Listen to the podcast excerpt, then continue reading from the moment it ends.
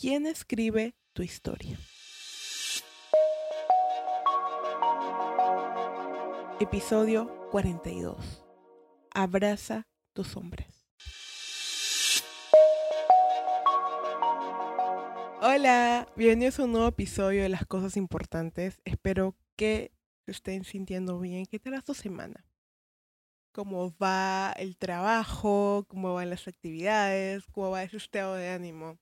¿Cómo estamos realmente? Una pregunta, eh, no sé si complicada de abordar, pero poco frecuente de preguntar, ¿no creen? Em, esta semana, eh, no sé si están eh, atentos un poco o actualizados, les cuento. En TikTok ando subiendo videos diarios, dos por día, uno por día. Y justo ayer, ayer, posteé un, mi anécdota ah, acerca de mi descubrimiento reciente, de este libro que he descubierto y había ojeado meses atrás y tenía estas, estas como curiosidades, estas ganas de saber de qué trata este libro, a qué va, hacia dónde va este libro. El libro se llama El Camino del Artista. Eh, la autora es la autora es Julia Cameron. Ella es una escritora y eh, digamos que no es un libro no es un libro en lo cual uno espera solo leer, sino que es un libro en el cual te da actividades para realizar. Y hasta donde estoy leyendo en estos momentos, no sé en qué página estoy, creo que es 70. Em, se trata de descubrirse, descubrir qué hay, descubrir el origen de cómo pensamos, de cómo vemos la vida, de cómo cómo nos construye, cómo formamos esta versión de nosotros mismos a través de nuestras experiencias y vivencias. Y me topé con lo que la autora denomina o define como los diarios matutinos. ¿Qué es un diario matutino? Es básicamente un diario en el que tú todas las mañanas te sientas y escribes todas esas sombras, voces, pensamientos intrusivos que aparecen en tu día a día y sin darte cuenta están de alguna manera impidiendo que veas una versión, una, una, un camino más despejado para lograr todo lo que tú quieres en tu vida, ya sea a nivel profesional, ya sea a nivel eh, personal también, porque no todo se trata de nuestro trabajo, ¿verdad? Eh, y sí, es como sentarte a dialogar, no sé si dialogar, es sentarte a, escucharlos y ver qué tienen para decirte. Y algo que ella describe en las primeras páginas es que muchas veces estas voces, estos pensamientos, no son nuestros, son de otras personas.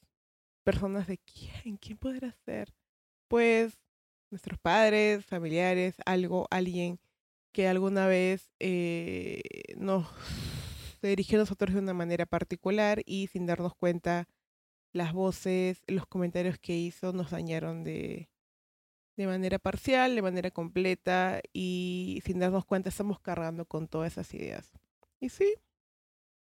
Eh, y tiene mucho sentido, ¿no? Porque no sé si recuerdan el episodio anterior, si no han escuchado, les doy la oportunidad, les doy el chance que puedan un ratito pausar este episodio y, y escuchar un poquito del, del anterior, en el cual yo hablo lo que, no me acuerdo si era psicóloga, la psicóloga habla sobre cómo la manera en que nos dialogan desde niños, eh, las palabras que, con las que se refieren a nosotros pueden impactar eh, nuestra historia personal.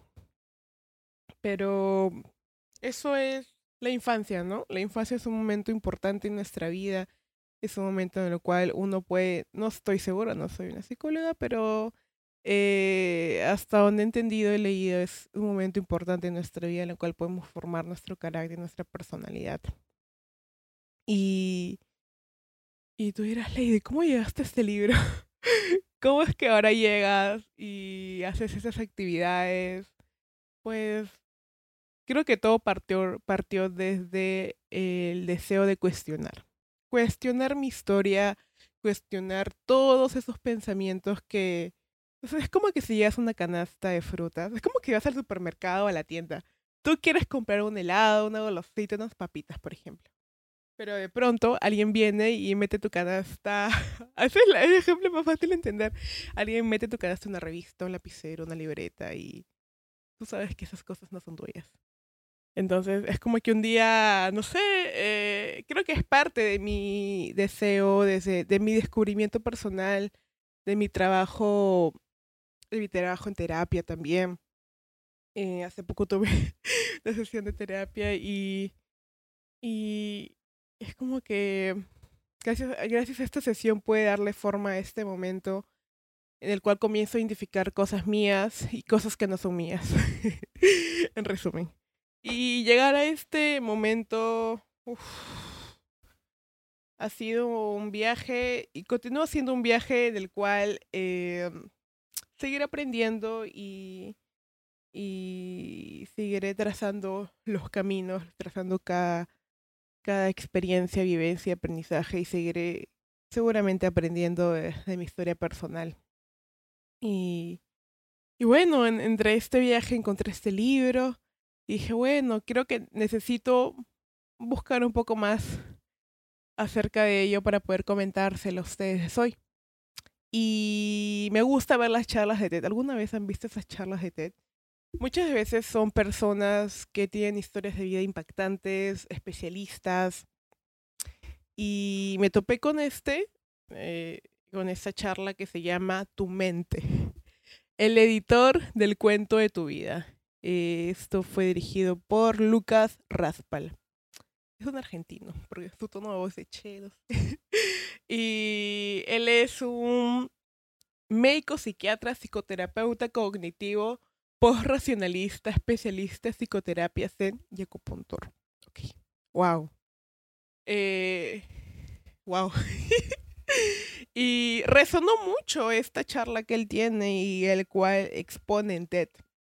Y les dejaré el link eh, en la caja de descripción en el canal de YouTube, porque estará ahí disponible este episodio. Y él dice el papel del editor y el cuento.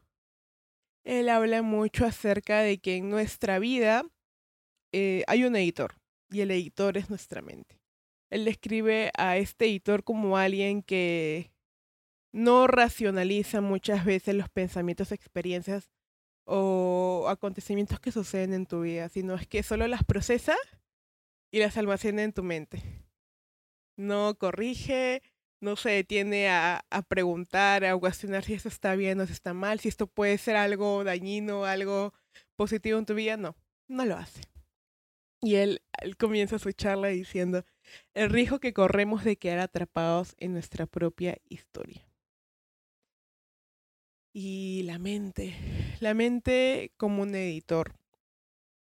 Eh, algo que él desarrolla mucho durante su charla es cómo el editor eh, almacena esta información. No solo la almacena, no es que solo la almacene y ya. La almacena y la procesa como verdad.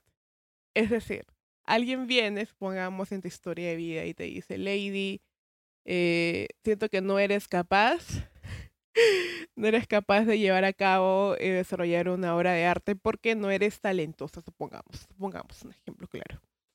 Eh, y pues claro, mi mente lo, lo recepciona, no lo cuestiona y lo almacena. Entonces, a lo largo de mi vida yo voy pensando, que yo no soy talentosa, que yo no tengo la capacidad de crear una obra de arte.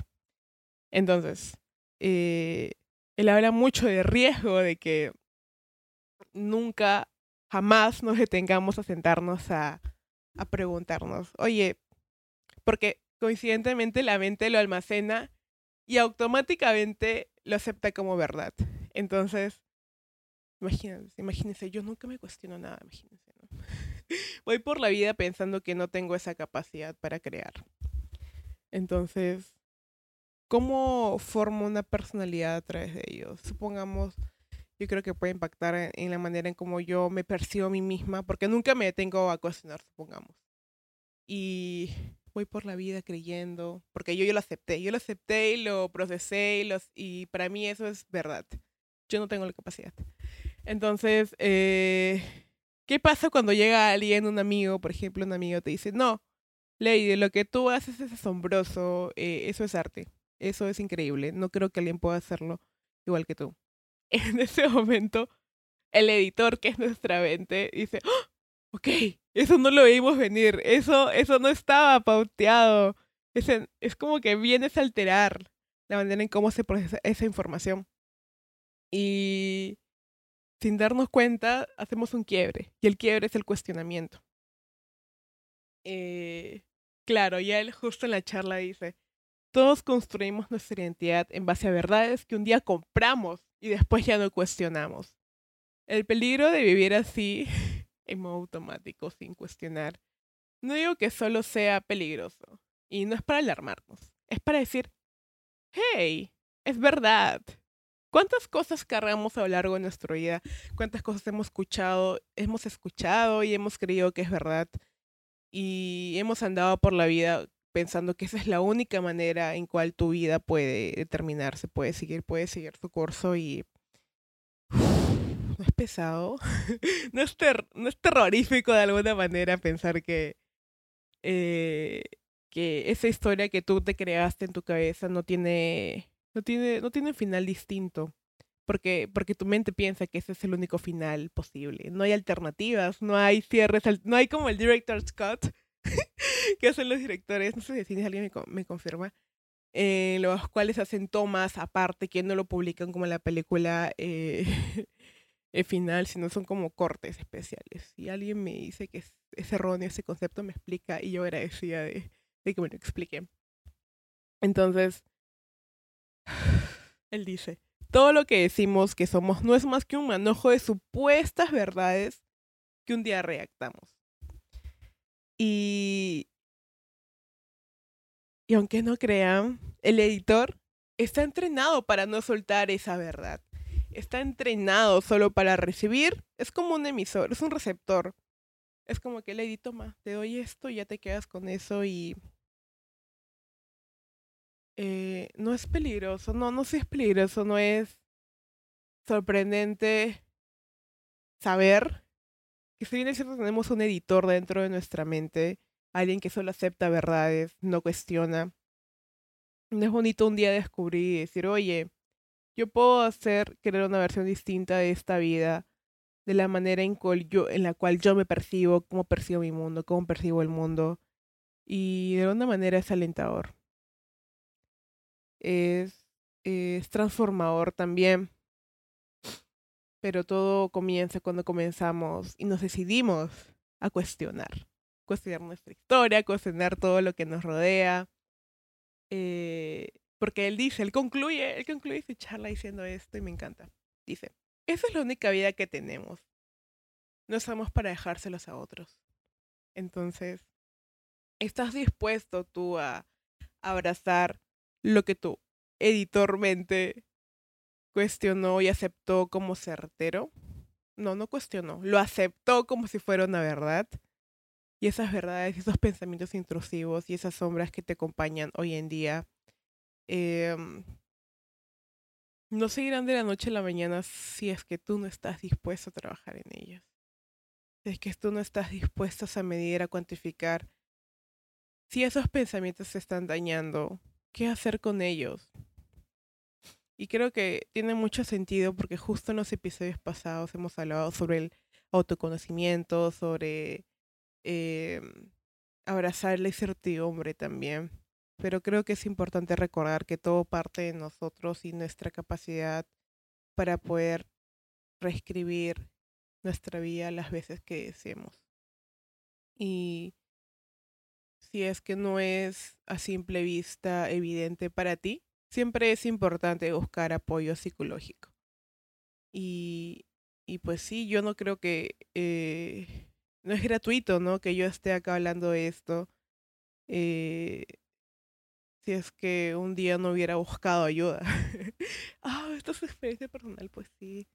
Si es que yo no hubiera eh, decidido buscar ayuda. Y sé que no es fácil, eh, el proceso de, de identificar nuestras sombras y todas las cosas que alguna vez escuchamos y pensamos que eran verdad, no es fácil. Y no digo que, que sea un camino imposible, ¿no? Yo creo que no es imposible. Pero si es complicado para ti, siempre puedes buscar ayuda y puedes comenzar de pocos. A tu ritmo, a, lo que lo que más acomode a ti porque eh, tú tienes, tú tienes la, la decisión final. Esa es como la conclusión. Tú tienes la decisión final en tu propia historia. Y tú eres el guionista de tu vida. ¿Qué historia quieres escribir? ¿Cómo quieres que esa historia eh, se desarrolle? Eso es una buena pregunta. Eh, hemos llegado al final. Muchísimas gracias por estar aquí. Agradezco que estés aquí una semana más. Eh, ya estamos. Este es el penúltimo episodio de la temporada. Eh, y pues nada. Muchas gracias por estar aquí conmigo, escuchándome. Y nos vemos en el próximo episodio. Te mando un fuerte abrazo. Que tu semana termine increíble. Eh, que puedas encontrar un momento para ti también. Y si hay que... eso, es, eso es un comentario personal. Si hay que llorar, lloremos. Porque estar vivos es saber que tenemos oportunidades para poder reescribir nuestra historia a tu manera. wow. Eh, muchas gracias, ahora sí me despido. Gracias por estar aquí. Adiós. Vivir en una época en la que estamos rodeados de pantallas, incertidumbre y exceso de información es muy fácil perder un poco la perspectiva, ¿no? Seamos honestos, existe mucho ruido afuera que no nos permite conectar con lo que sentimos realmente. Vestí. A veces solo necesitas recordar lo importante. Yo soy Landian, bienvenidos.